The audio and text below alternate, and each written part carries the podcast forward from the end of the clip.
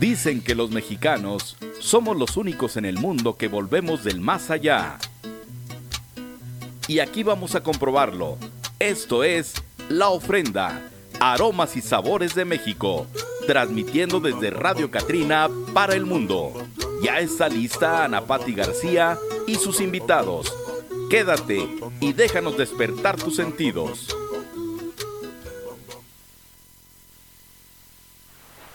Hola, hola, ¿qué tal? Muy buenas tardes, tengan todos ustedes. Los saluda Ana Patti García y me da muchísimo gusto saludarlos y recibirlos en este espacio radiofónico aquí en Radio Catrina. Aquí nos encanta recibirlos, ya saben, Radio Catrina, alma de colores, corazón mexicano. Es un gusto, como todos los martes, recibirlos en este programa de la ofrenda. Aquí eh, ya saben que en este espacio pues platicamos de gastronomía y todos los martes recibimos a personas muchos personajes, gente importante que le gusta la cocina, gente que le encanta eh, todo esta eh, que tiene que ver con la gastronomía de México, los aromas, los sabores, quiénes hacen posible, quiénes están ahí detrás de las estufas, de la lumbre, del fogón, de la parrilla.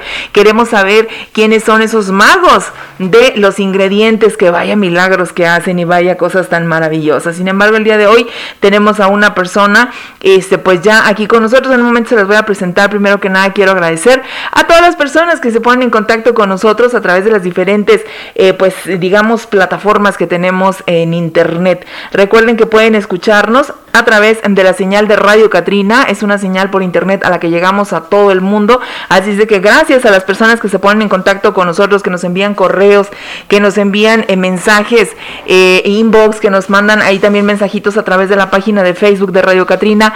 Gracias también a quienes nos escriben en la ofrenda.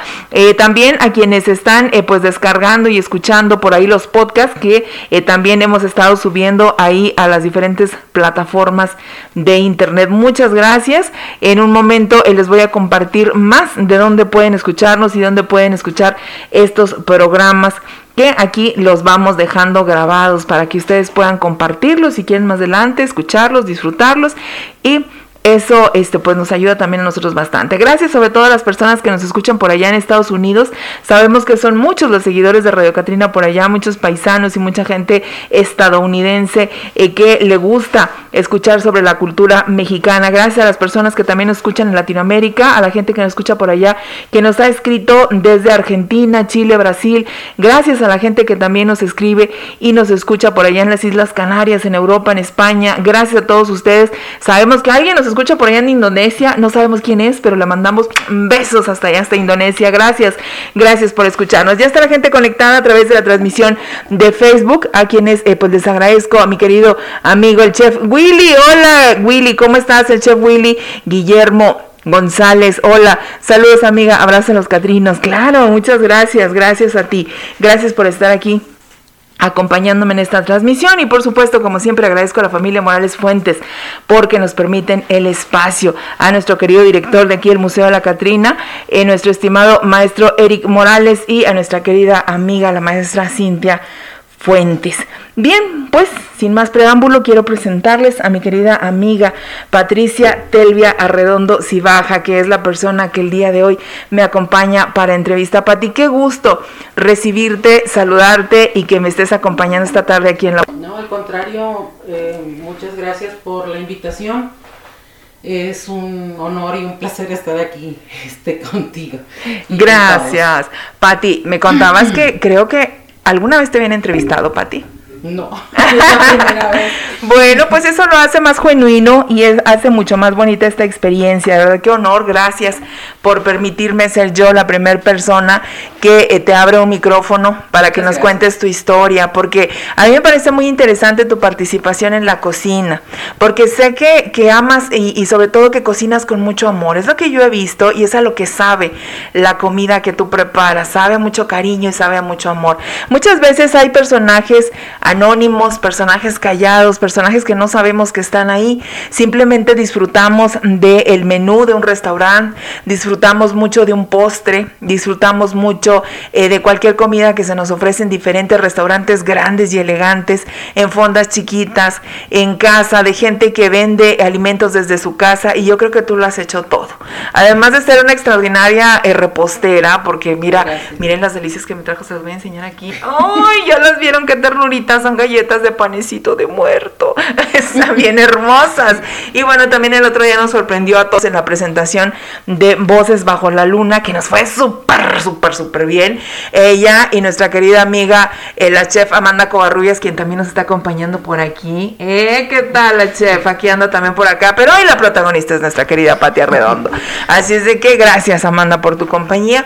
Y bueno, pues ellas estuvieron precisamente a cargo del menú y de la cena maravillosa que se ofreció en el espectáculo de Voces Bajo la Luna que presentamos en el piso 3 hace un par de semanas. Y ahí nos deleitamos, híjole, qué bárbara, se les quedó pero de 10 la cena, qué rico, comimos unos sopecitos que estuvieron espectaculares, que eran, eran tlacoyos, y corrígeme, regáñame, eran tlacoyos, es que yo no sé, precisamente para eso quise que vengas porque yo no conozco la cocina del sur, porque quiero que me ilustres, que me cuentes, por porque pronto, este, pues no los conocemos, nomás nos los empacamos, ¿verdad? que fue lo que yo hice. Y también me comí unas deliciosísimas galletas que estaba yo muy nerviosa, me dolía el estómago. Y les dije, tengo muchos nervios. Y me dijeron, cómete esta galleta, te va a curar hasta el alma. Y así fue. Así de que son curanderas del alma también a través de su cocina. Pati, yo quiero que me cuentes todo. Hace ratito, este, pues te pregunté así a grandes rasgos, pues quién es Patricia Telvia Redondo y Baja. Me dijo que nació en Piedras Negras, hace poquillo más de medio siglo, o sea, casi nada, leo que ni se le nota, poquito más de 50 años, anda por ahí en el tostoncillo, pero ni se le nota, y eh, desde los 6 años se fue a vivir a Oaxaca y a Chiapas, donde estuvo 30 años, y no sé, Pati, si fue por allá donde conociste o tuviste tu primer encuentro con la cocina. Cuéntame cómo fue eso. Bueno, eh, pues sí, soy coahuilense de nacimiento y chiapaneca por adopción. Eh, mi primer encuentro con la cocina fue cuando nació mi hermano, el, hermano eh, menor, somos tres en la familia. Y recuerdo que el, mi mamá fue al hospital y mi hermano, el que sigue de mí, tenía hambre. Y dije, bueno, este, pues lo único que puedo hacer, recuerdo que era una estufa que tenían unos depósitos de petróleo. Ajá. Uno a cada lado. que son peligrosas. Con dos mechas. ¿Qué edad tenías, Pati? Tenía seis años. Chiquita. Porque mi hermano más chico, la diferencia de edad entre él y yo es este cinco años. Ajá. Y creo que ese fue mi primer encuentro con la cocina donde supe que realmente lo que me iba a apasionar en, en esta vida pues era eso. ¿Te acuerdas que cocinaste? Era huevos revueltos. Eh, ¿Qué tal? Fue lo, lo primero que, que, digamos, salió por ahí, que tu, tu, primer encuentro con el fuego, sí. eh, con esa transformación de los ingredientes. ¿Y qué sentiste, Pati, cuando dijiste, ay, salió sabrosillo? sí, bueno, la, creo que la máxima de mis satisfacciones en ese momento, como una niña de seis años, es haber alimentado a mi hermano. Claro. Que pues tenía hambre. Ajá. Y y bueno, él quedó totalmente satisfecho y creo que ese fue el mayor orgullo de, haberme arriesgado a aprender una estufa.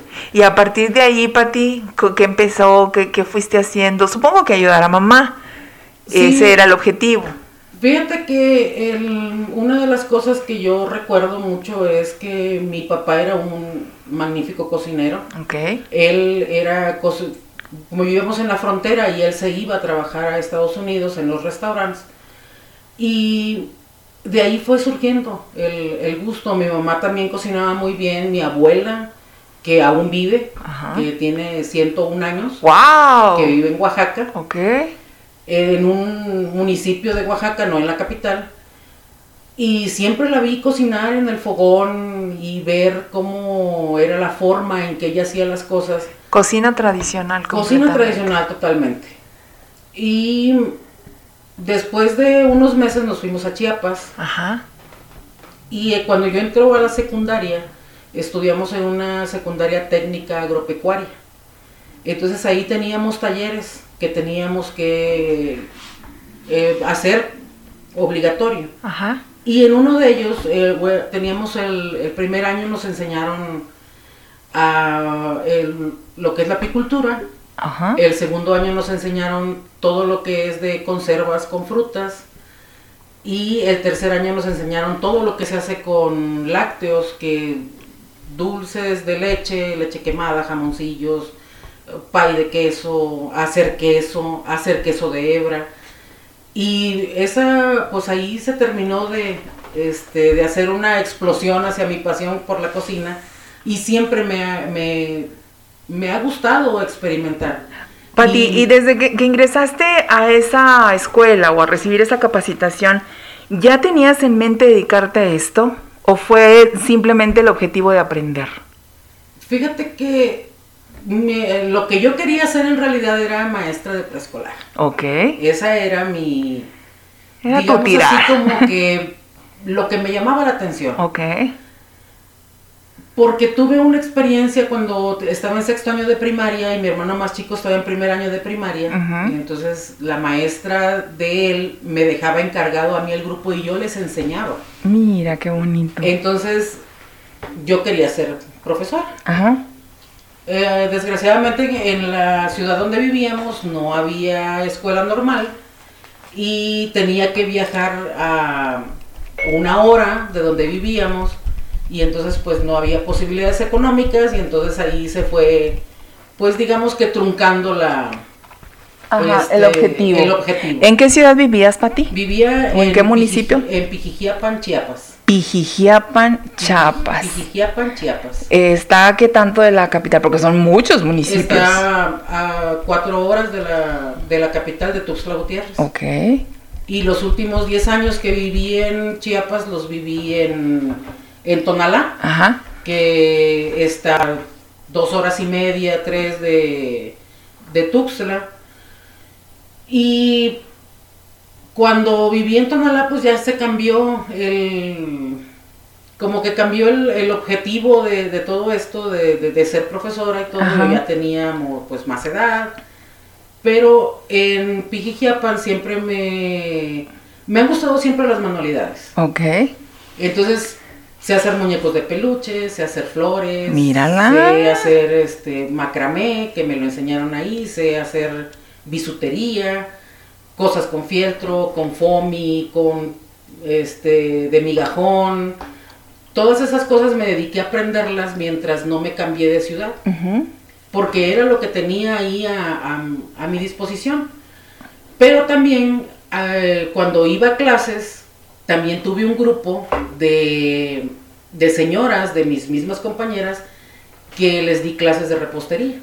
Ok. Entonces, este, pues ahí ya empecé, luego pues me fui más por la repostería, eh, a tomar diplomados, a tomar cursos y ahí este pues cada cosa que veo es un reto para mí y siempre trato de pues de hacerlo lo mejor posible y nunca me doy por vencida hasta que lo logro. Excelente, sí, eso se nota. Oye, Pati, y también empezaste ahí a combinar un poquito lo que te gustaba de como que dar clases, pero empezaste como que a compartirlo a través de la cocina, empezaste a enseñar a otras personas Sí, lo que tú sabes hacer. Sí, empecé a... eh, iba a tomar clases de manualidades y también daba clases de repostería. Y les enseñé a hacer pues muchas, muchas cosas. Y hasta la fecha lo haces, ¿no? sí. Qué bueno. Y luego, bueno, en- cuando me cuando viví en Tonalá, eh, trabajé en el instituto, que en ese entonces era el Instituto Nacional de Educación para los Adultos, y ahí trabajé 15 años. Entonces era un trabajo que me apasionaba mucho y dejé un tanto de lado la, la cocina, eh, pero siempre tratando de, pues de ir este, haciendo cosas mínimas, no tanto a grandes volúmenes, pero nunca la dejé del todo de lado. Claro. Oye, Pati, ¿y te acuerdas eh, qué cocinabas en aquel tiempo? Tus primeros eh, platillos o tus primeras eh, reposterías, tus primeros postres. ¿Los recuerdas? ¿Qué hacías? ¿Qué te empezó a gustar hacer por allá? Mira, yo recuerdo que lo primero que, mm, que hice y que me que uno de mis hermanos dice que es este que es lo mejor que me queda, que es el pay de queso. Qué rico, todavía no lo pruebo, Patricia. Voy a cumplir años, Patricia. ya está, ya está el pay de queso. Ya está, arreglado Matamoros. ¿Y luego? y es una receta que era una receta básica que me enseñaron en la secundaria y yo la fui modificando. Ok. Y al principio pues lo hacía en la en la estufa de la casa, cuando vivíamos allá en Chiapas, pero eh, ahorita rememorando lo primero, eh, recuerdo mucho el fogón de mi abuela, que mm, ella, aunque tiene una estufa de gas, ella siempre ha tenido su fogón. Qué bonito. Con leña. Eh, recuerdo mucho a mi tío abuelo, que era una persona invidente, pero una persona extraordinaria en todo lo que hacía. Y él siempre iba por la leña en las mañanas y prendía el fogón y ponía el café. Y a mí me tocó la dicha, la fortuna de hacer tortillas maíz con mi abuela. Mi, mi, tío abuelo molía el maíz que mi abuela cocía. Con todo el proceso que lleva. Sí. Una señora muy estricta para eh, la cuestión de los ingredientes, creo que de ahí me viene también a mí un tanto... Esa exigencia, en la calidad del ingrediente. Eh, me tocó hacer tortillas de maíz con mi abuela. De esas así que hacen con las manitas. Sí. Torteadas, ¿no? ¿Cómo le llaman a esas? Torteadas. Ok. Sí, bueno, se hacen en una bolsita de plástico abierta, pero es darle con la mano. Claro, que claro. Que quede redondita y que sepas el momento de voltearla para que se pueda inflar. Aunque, oye, eh, leí por ejemplo el otro día que no sé de dónde surge esa leyenda justamente de las tortillas infladitas de allá del, sur del país, que dicen que, que si la tortilla, las tortillas estaban bien infladitas era porque llegaba visita. Bueno, Algo así allá se dice en realidad que si se te inflan las tortillas es porque tu suegra te quiere. Ándale. Entonces, y una tortilla que no está inflada no, no es No, no, pues no. No, a mí, a mí nunca se me abren inflado. No te quiero contar por qué. Muy bien, y luego, Pati, entonces hacías tortillas, bueno, allá en el sur, obviamente hay otros tipos o hay muchos tipos de maíz, que bueno, acá en el norte estamos súper acostumbrados a, la masa, a la maseca, voy a dar el golazo, a la masa amarilla, normal, pero allá existen otros tipos de, de maíz, ¿no? El maíz azul, el maíz así como moradito. Sí, el morado, el rojo. ¿Rojo? Ay, sí. no lo he probado. El maíz rojo. Ajá. Em, ¿Qué otros ingredientes recuerdas de por allá? Que no hay acá. No, mira, bueno. Muchos, ¿no?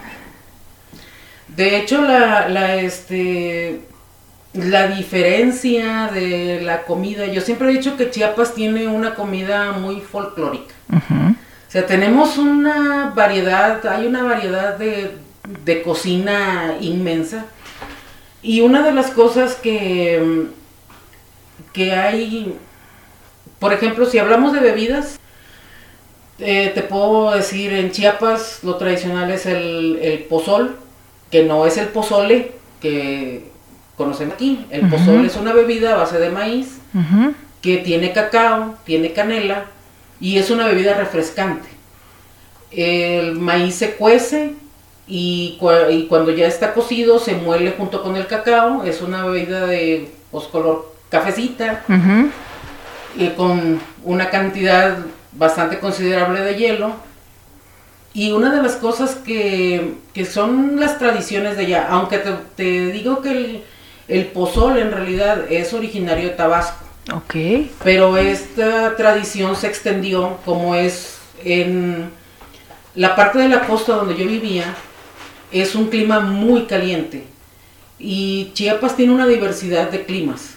Eh, porque está la parte alta donde hace frío y la parte de la costa, que era donde yo vivía, que es muy caliente, entonces se acostumbra a eso.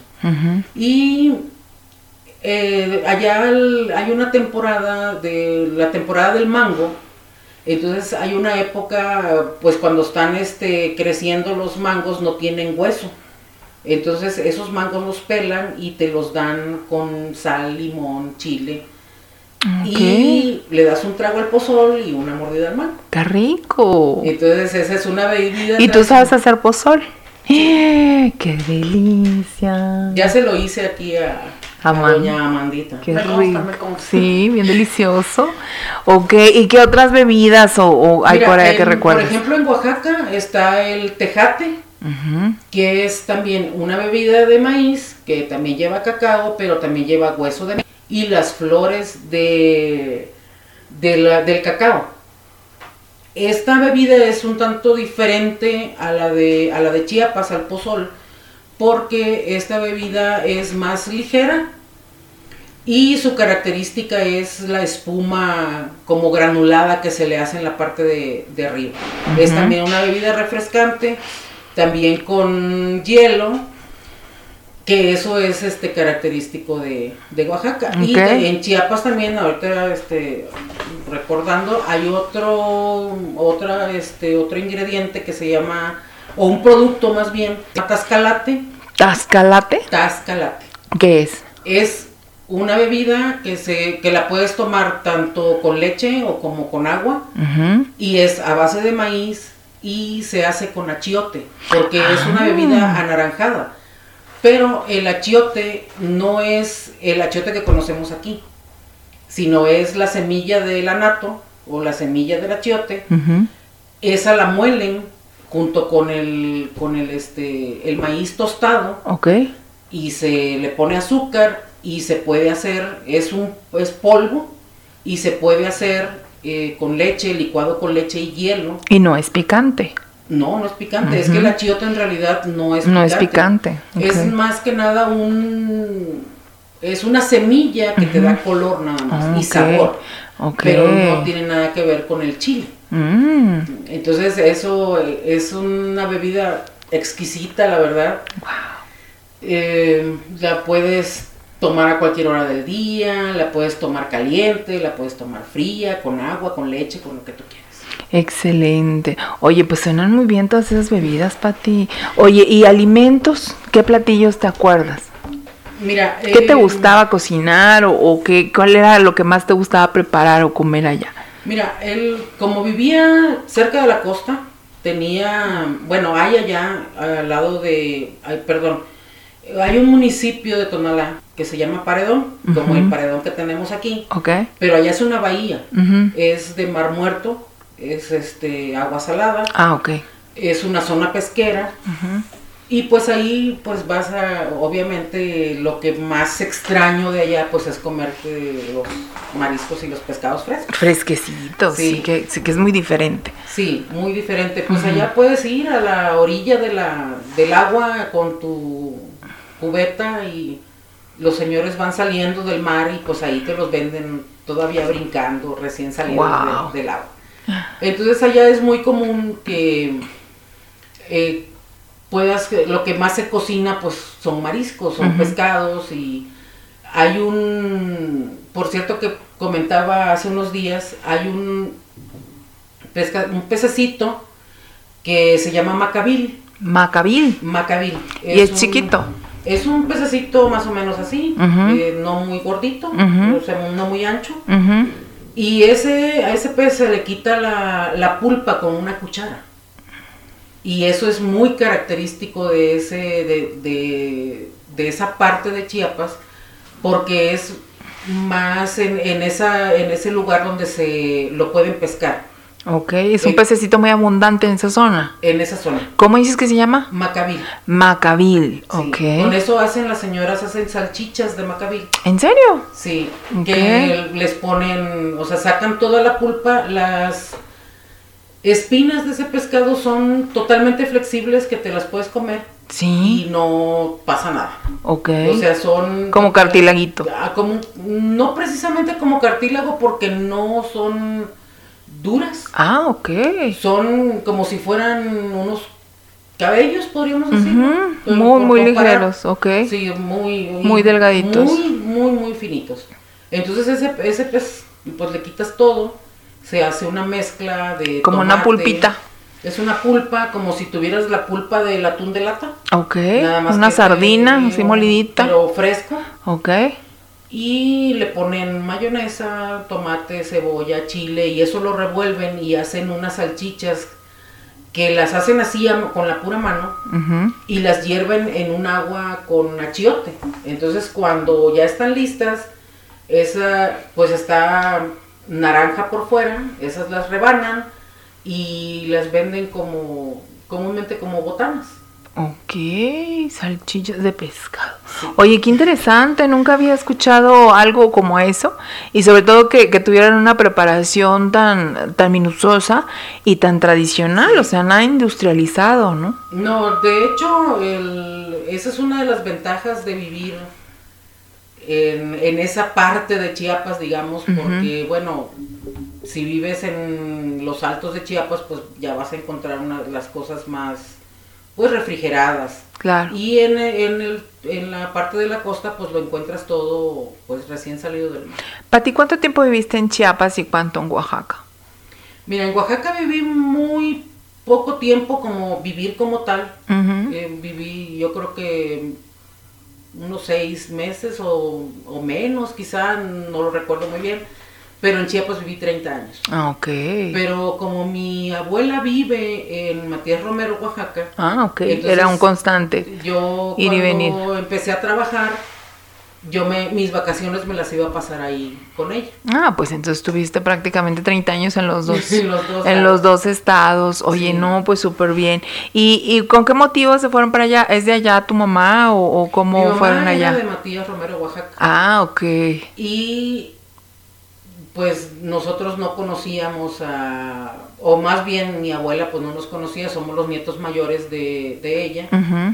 Y nos fuimos con la intención bueno, eso es lo que sé, ¿verdad? claro. Este, de, pues de que mi abuela nos conociera y de que mi papá pues consiguiera un, mejor empleo o algo por el estilo.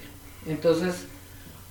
Eh, nada más, Rocío Hernández te manda saludos, creo que es de Pijillapan. Ah, mira, qué bueno. Chipilín.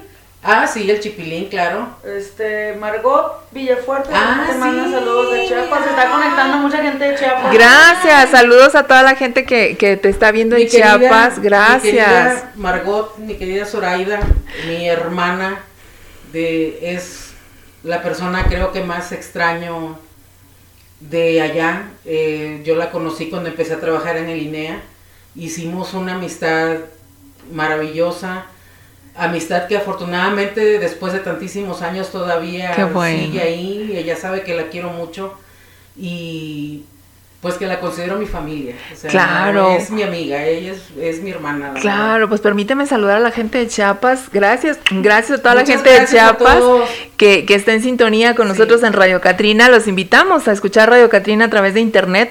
Todas las semanas tenemos aquí entrevistas y el día de hoy, pues bueno, nos tocó entrevistar a esta querida amiga que nos tiene eh, pues muy sorprendidos platicándonos de toda la cocina de por allá del sur, porque bueno, acá en el norte todo eso es nuevo. Eh, nosotros no, lo, no lo conocemos, entonces entonces, eh, es fascinante el poder escucharlo de una persona, eh, ahora sí que, que, lo vivió de manera eh, cercana, porque luego, por ejemplo, hay muchas personas que de pronto nos platican cómo es la gastronomía de allá, pero son simples turistas, Pati. O sea, es gente que de pronto va de paso y prueba algo en algún restaurante o en algún lugar, pero no es lo tradicional, no conocen el proceso, los ingredientes como los conoces tú, desde lo que nos platicabas de este pececito, desde que sale del mar, que lo conoces desde ahí y que conoces todo el proceso proceso o lo que nos platicas de estas bebidas tan maravillosas y tan distintas con ingredientes que nosotros acá ni sospechamos. Por ejemplo, el achiote, pues acá siempre nomás pensamos en el achiote para el pollo, en el achiote y, que lo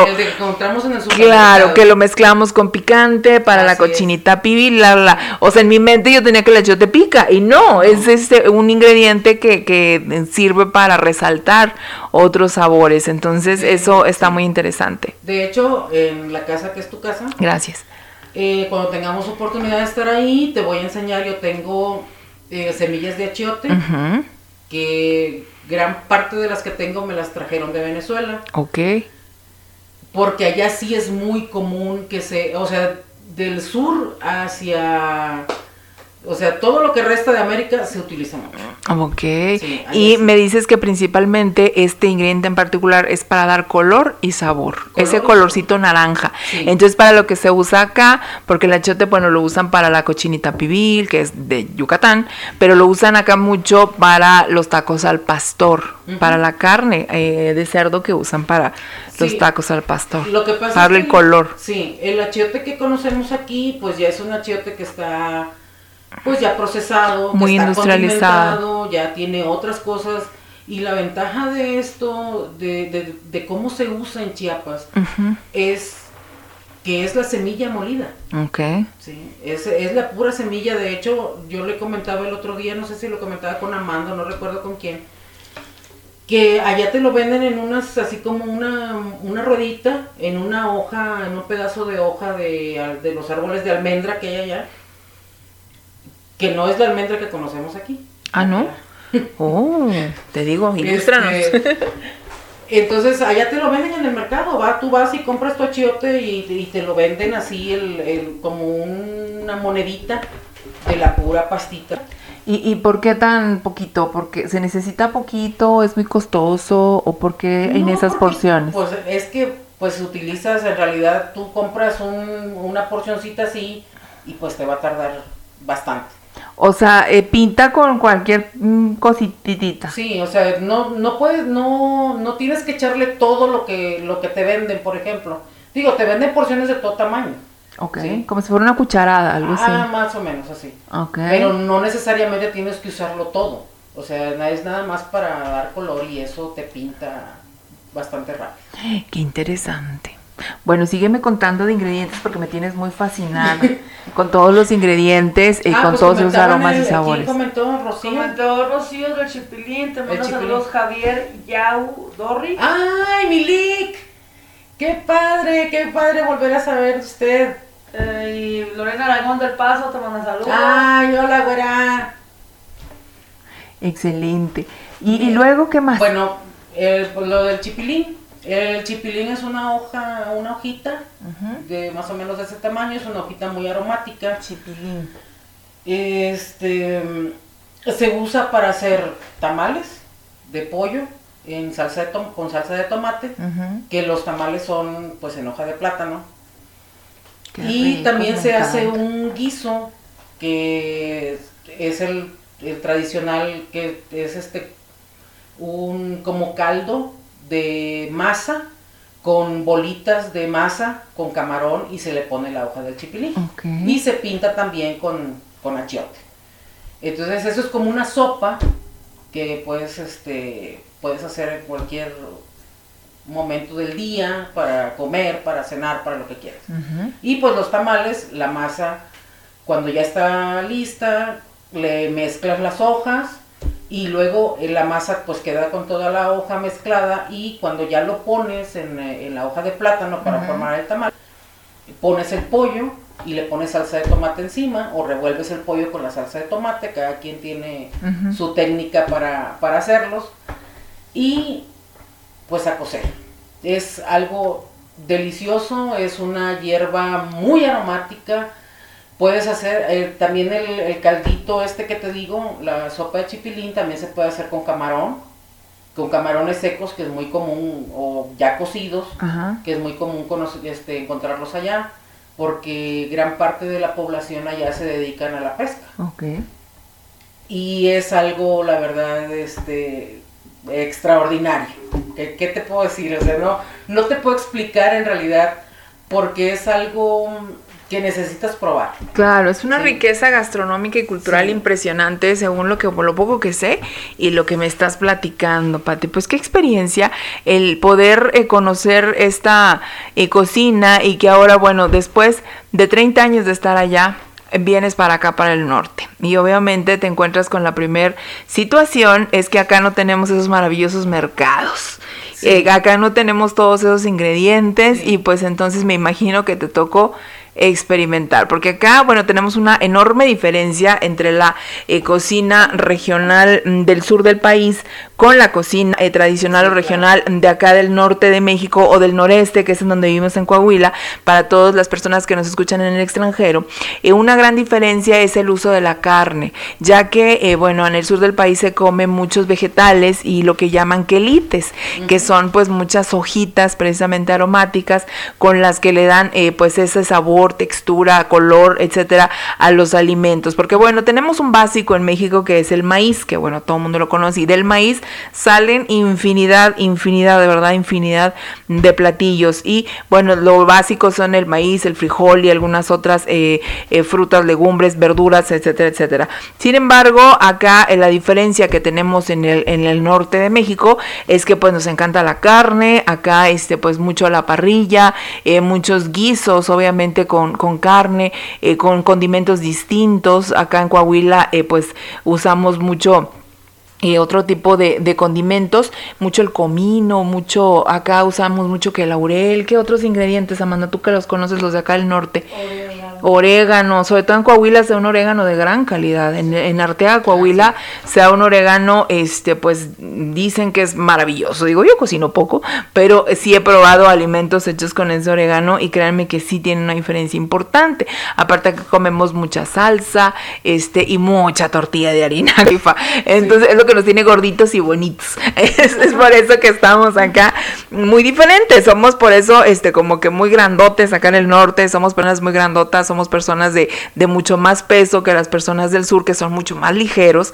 ¿Por qué? Porque tienen una alimentación muy diferente. Eh, también acá, este, pues tenemos otro tipo de, de biodiversidad, tenemos desiertos, nos, acá nos hemos acostumbrado a vivir del desierto. Acá hay ingredientes distintos eh, que por supuesto que no hay allá. Acá pues están bebidas, pues el sotol, que es algo muy del desierto. Está eh, pues algunos otros que, que aquí se dan. por ejemplo, recuerdo los dátiles que se dan por allá en Viesca, que también son comunes del, desierto. Pero bueno, obviamente toca eh, sacar la creatividad de lo que tienen a la mano. Y yo creo que algo que caracteriza a Patti Arredondo es justamente eso, a Patricia Telvia, que hasta hoy me entero que Telvia, dice Telvia porque así se llama. Y qué bonito nombre. De veras que sí me sorprende su nombre, Patricia Telvia, Arredondos y Baja, esta eh, chef, cocinera tradicional, que cocina con muchísima pasión y con muchísimo cariño, que nos está compartiendo justamente esta experiencia. En la mitad de su vida estuvo prácticamente un poco más de la mitad de su vida, pues eh, trabajando o expuesta o experimentando, conociendo y sobre todo disfrutando la cocina del sur del país, de Chiapas y de Oaxaca, que es de la mejor, de la mejor cocina. Yo creo que a raíz de esa cocina es que tenemos esta eh, ¿cómo le llaman? Esta distinción internacional de gastronomía. Eh, sin embargo, eh, en la cocina de acá del norte, ¿cómo es para ti ese choque cultural cuando llegas y dices, ¿dónde están mis mercados? ¿Dónde está mi chipilín? ¿Dónde están mis, dónde están este, mis ingredientes? ¿Dónde están mis quelites? A ver, quiero, ¿dónde? ¿Cómo le haces? No, fíjate que sí fue... ¿Aprender de nuevo para ti? Eh, más, pues sí. La verdad sí, te juro a los, no sé, a los tres meses yo quería regresar a Chiapas. Dije, ¿qué hice? ¿Qué estoy haciendo aquí? O sea, el contraste de la naturaleza es tremendo. Tremendo, es de polo opuesto. Allá todo verde. Allá todo verde, allá El mar, imagínate, pues sí, ¿por qué te viniste? y no, y, y, fíjate que ahorita recordando eso, tengo una anécdota de mis compañeras cuando trabajaba aquí también trabajé en el INEA. Y yo estaba en el tercer piso del edificio y siempre me paraba en la, en la ventana y me quedaba viendo el cerro del pueblo. Y les decía a las, a las chicas, oigan, ¿y cuándo se van a poner verdes esos cerros? no. no, o sea, me acabaron, me dice, pues solamente que te subas a pintarlos porque no que se van a poner verdes. No, porque aquí la biodiversidad es, es más gris, más grisácea. Sí, no, sí, te juro, yo me quería regresar, o sea, quería regresarme. El choque cultural es muy fuerte, muy tremendo. Y sobre todo, creo que el primer problema que te encuentras es la comida. Exacto. La comida, o sea... Claro, simplemente el organismo está acostumbrado. Sí, de hecho, creo que al, al primer, después del primer mes de estar aquí, este, fui a dar al universitario. Sí. Me intoxiqué por comer pescado, obviamente congelado. Claro. Este, y me puse muy mal. Entonces, eh, lo primero que se extraña pues es eso, el hecho de que tú vayas allá a un mercado, no como el mercado de aquí, que no tiene nada que ver con los del sur. No, muy diferente. En que encuentras la fruta recién cortada, y los pollos están recién muertos. Encuadraditos, completos. sí, porque pues las señoras se levantan a las 3, 4 de la mañana, uh matar y después desplumar al mercado. Ajá. el pescado también. El pescado recién salido del mar. Salido del mar. Y pues todo eso sí, o sea, sí, es, eh, sí lo extrañas. Claro. Pero también después te das cuenta de que si buscas, puedes encontrar ciertas cosas en ciertos lugares, como el mercado de abastos, como en algunos supermercados que sí traen cosas que se utilizan por ejemplo, en Casa Ley, es un supermercado de Sinaloa. Entonces ahí sí encuentras cosas similares a las que hay en el sur. Ok. Entonces si tú le buscas, sí es cierto que puedes encontrar, no todo, pero sí algunas cosas. Y que puedes encontrar, ahí puedes encontrar verdolagas, puedes encontrar que son parte de, las, de, los quelites eh, hierba mora, cosas así, que sí las puedes encontrar aquí. Okay. Pero aprendes entonces a usar lo que tienes a tu alcance, que esa es una de las cosas que, que creo que más te impacta, porque entonces dices, bueno, aquí tengo dátiles y pues en Chiapas no. No.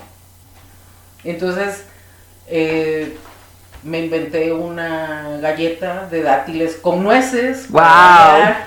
que ya viene el invierno y espero que la, puedan, probar. Que voy a tener la oportunidad de hacérselas.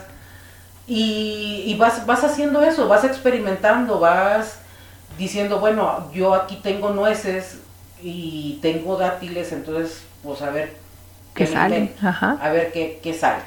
Claro, entonces has tenido que echar mano primero que nada de tu creatividad de nueva cuenta el poder eh, pues, justamente a esta eh, cocina norestense, a lo que hay, a lo que no hay. Y pues obviamente eh, seguramente esto te ha hecho como en este caso de estas eh, galletas o esta repostería cátiles pues experimentar con nuevos aromas y sabores. Y pues qué padre que como quiera de todas formas sigues creando que eso es lo, lo, más importante de que no te detuviste, que no te frustraste y que empezaste a experimentar. Y bueno siempre tienes buenos amigos que por ahí nos están saludando, ¿verdad Amanda?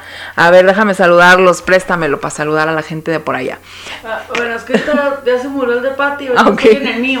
Ah, muy bien. Lo último que alcanzó fue porque eh, Polo, el papá de Rocío, te mandaba saludos. Ah, mi padrino. Naye, Nayo o algo así, no escucho, no, no leí muy bien. Ok, pues muchísimas gracias. Saludos a toda la gente de Chiapas. Ah, muchas gracias. Claro, bueno, igual y...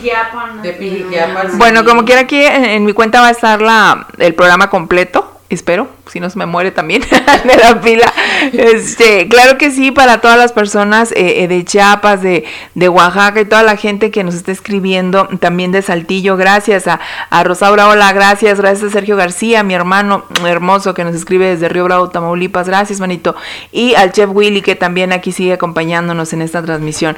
Muchas gracias a todas las personas que se ponen en contacto con nosotros aquí en Radio Catrina, que nos están escuchando, compartiendo esta historia de Patti Redondo, una cocinera que eh, pues ella es chef, cocinera, repostera y eh, créanme que, hace cosas maravillosas. Hace un momento cuando iniciamos la, la, transmisión les compartí estas galletas que me trajo, miren, se las voy a presumir de nuevo. Son unas galletitas eh, que simulan pan de muerto, todavía no las pruebo porque luego se me atora cuando estoy hablando, pero ahorita no le voy a dejar ni una a nadie para que sepanlo.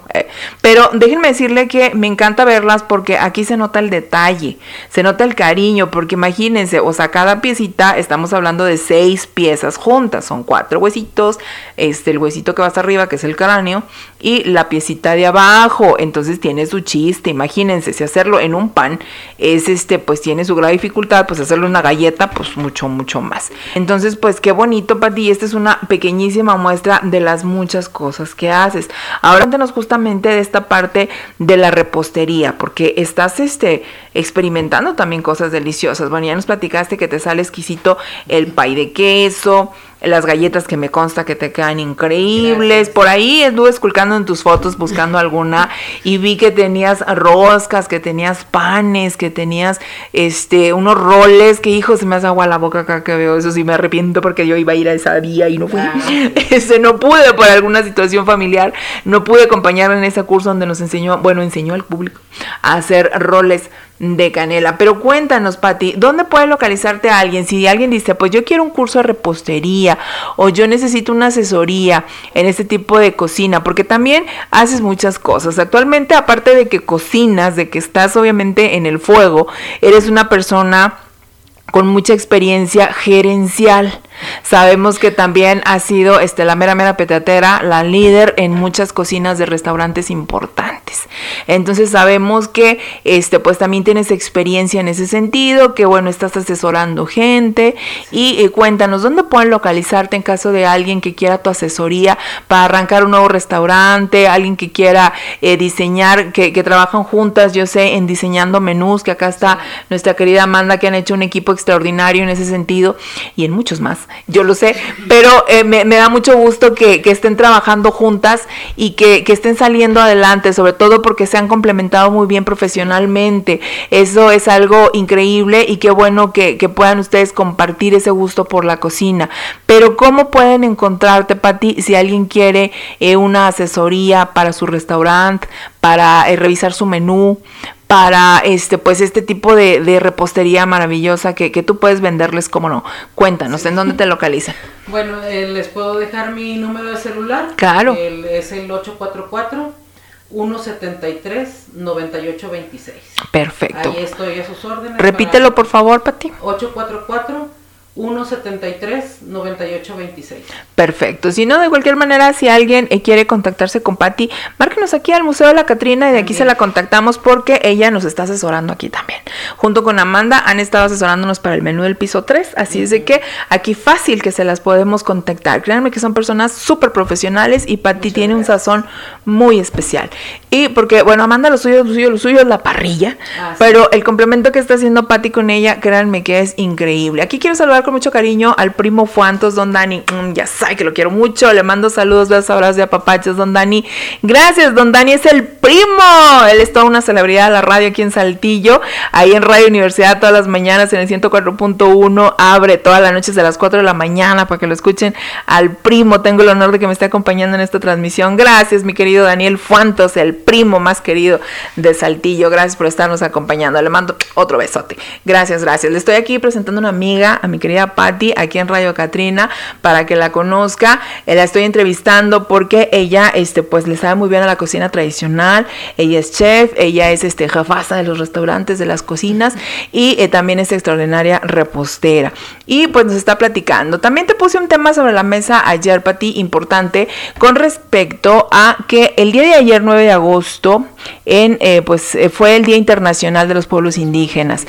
Entonces, yo te pedí que me platicaras un poco justamente de la cocina indígena que tú conociste por allá en, en Oaxaca y en Chiapas sobre todo, porque sabemos que, gran parte de la población de esos estados eh, pues son personas, eh, comunidades dignamente indígenas que conservan sus tradiciones, que conservan sus platillos, que conservan también sus ingredientes. Cuéntanos un poco sobre la experiencia que tú tuviste también con este tipo de cocina. Bueno, mira, hay una hay una eh, un lugar en los Altos de Chiapas eh, que mm, la verdad es algo que yo no, este, no pude superar. Allá en, un, en los árboles se dan unos gusanos, mm, eh, así grandotes, color morado, ¿Sí? que les llaman sats. Sats. Sats. Ese es el, nombre, esa es una comida típica de allá. De los, los, este, el árbol está totalmente lleno de esos, de esos gusanos. Entonces lo, la gente va, los, los baja del tronco porque están en el tronco del, árbol y los eh, limpian con la mano y los enjuagan y luego los ponen a freír.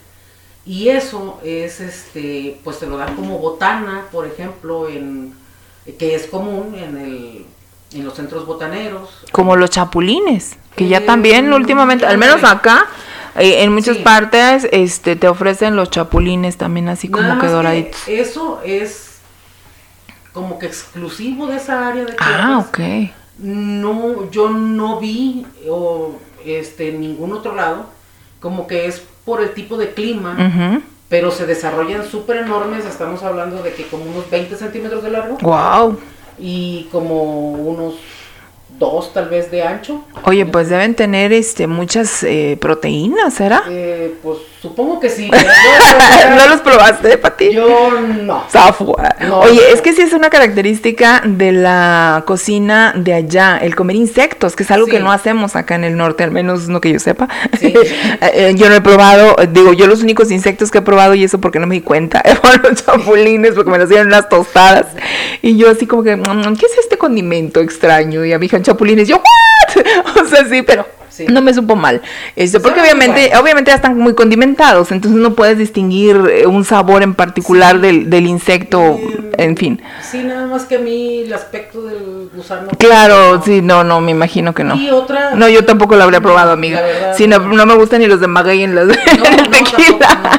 tampoco, No me laten. Y la otra es el nuku o la hormiga chicatana. Que Ah, bueno, esa sí la, bueno, he sabido, pero nunca la he probado. Que, Que- es una hormiga grandota voladora, ¿no? Es una hormiga voladora que sale con las primeras lluvias que por lo general son en el mes de mayo. Depende de cómo se retrase ahora, pues el clima ha cambiado mucho. Claro. Y pues salen y, y son las hembras las que salen al, a este, al hacer el vuelo. Ok. Y pues la gente, bueno, eso es como oro molido en Chiapas, es muy caro. Sí. Porque bueno, este, muchas personas se dedican precisamente a, a juntar, ¿verdad? Chicatanas. Y las venden caras, como cuánto cuestan o cómo las... Eh, la ¿Pesan o cómo no, es? las venden por medidas, eh, o sea, agarran un bote de medio litro, Ok. litro, te lo venden por medida. Y bueno, ahorita no sé, la última vez que pregunté costaba, creo que el bote de, de medio litro costaba creo que como 200 pesos, creo. No, pues es 300, que imagínate pagar hormiga por hormiga. ¿Cuánto se tardarán No, no, en conseguir esa medida? Mm, mira, es que son Se reúnen muchas, ¿verdad? muchas. Es como una plaga. Sí, más o menos como eh, como si fueran la langosta, que ya ves que son muchas. Ay, sí, qué miedo. Bueno, y ellas están en los eh, la luz pública. Ah, ok. Entonces les atrae la luz, ellas salen, se reúnen todas ahí y la gente va con cubetas con agua y las empiezan a echar ahí para que se mojen las alas y no puedan volver a agua. Pobrecitas. Entonces después de eso, Pero han de estar bien sabrosas, digo, para ellos. yo eh, la verdad Tampoco, no, Pati. no. Tampoco, Pati. Eso que, que prácticamente eres chiapaneca Sí, y pero oaxaqueña. sabes que en una ocasión, es que después de eso, eh, se las llevan a un comal Ajá. en donde las asan para Ajá. que se les quiten las alas. Sí. Y la verdad que el olor es bastante fuerte. Entonces, por eso nunca me animé a probarlas. Ok. Y. eh, pero digo, es algo que a la gente le encanta. ¿Sí? Es un manjar. Es un manjar. Allá en Las Chiapas. Las hacen con. ¿En qué región de Chiapas es donde comen las chicatanas? ¿O en todo el estado? En todos lados. ¡Wow! Pero Qué salen más en donde hay calor. O sea, A ver, la gente que nos está viendo por allá en Chiapas, a ver si nos pueden decir a qué saben o por qué les gustan tanto. Esa sería una diferencia, eh, es muy muy fuerte con, con la cocina de, Sí. de acá. Digo, acá lo más exótico que si acaso que se comerán, pues alguna rata de campo, algo exótico, la víbora, pero es carne. ¿no? Eh, Ah, ¿qué, sí. qué más? ¿Qué dijiste, perdón? Jabalí. El jabalí, armadillo. En Chiapas en y en Oaxaca Aquí se en- consume el armadillo. En la región centro del estado también hubo un tiempo antes de, de que hubiera toda esta situación ecológica, el caldo de tortuga, el caldo de víbora, era muy común. Ya la tortuga eh, tuvieron que dejarla en paz porque eran tortugas endémicas, entonces ahorita ya es, eh, son especies protegidas, pero también eh, la tortuga de desierto era, era muy común de comer acá. Pero bueno, no son insectos. La verdad desconozco y discúlpenme público si alguien eh, conoce, don Dani, usted que me está viendo, si sabe de algún insecto que nos comamos acá en el norte del país, yo la verdad desconozco. Si por acá se, se come alguno, pues no, no, no recuerdo.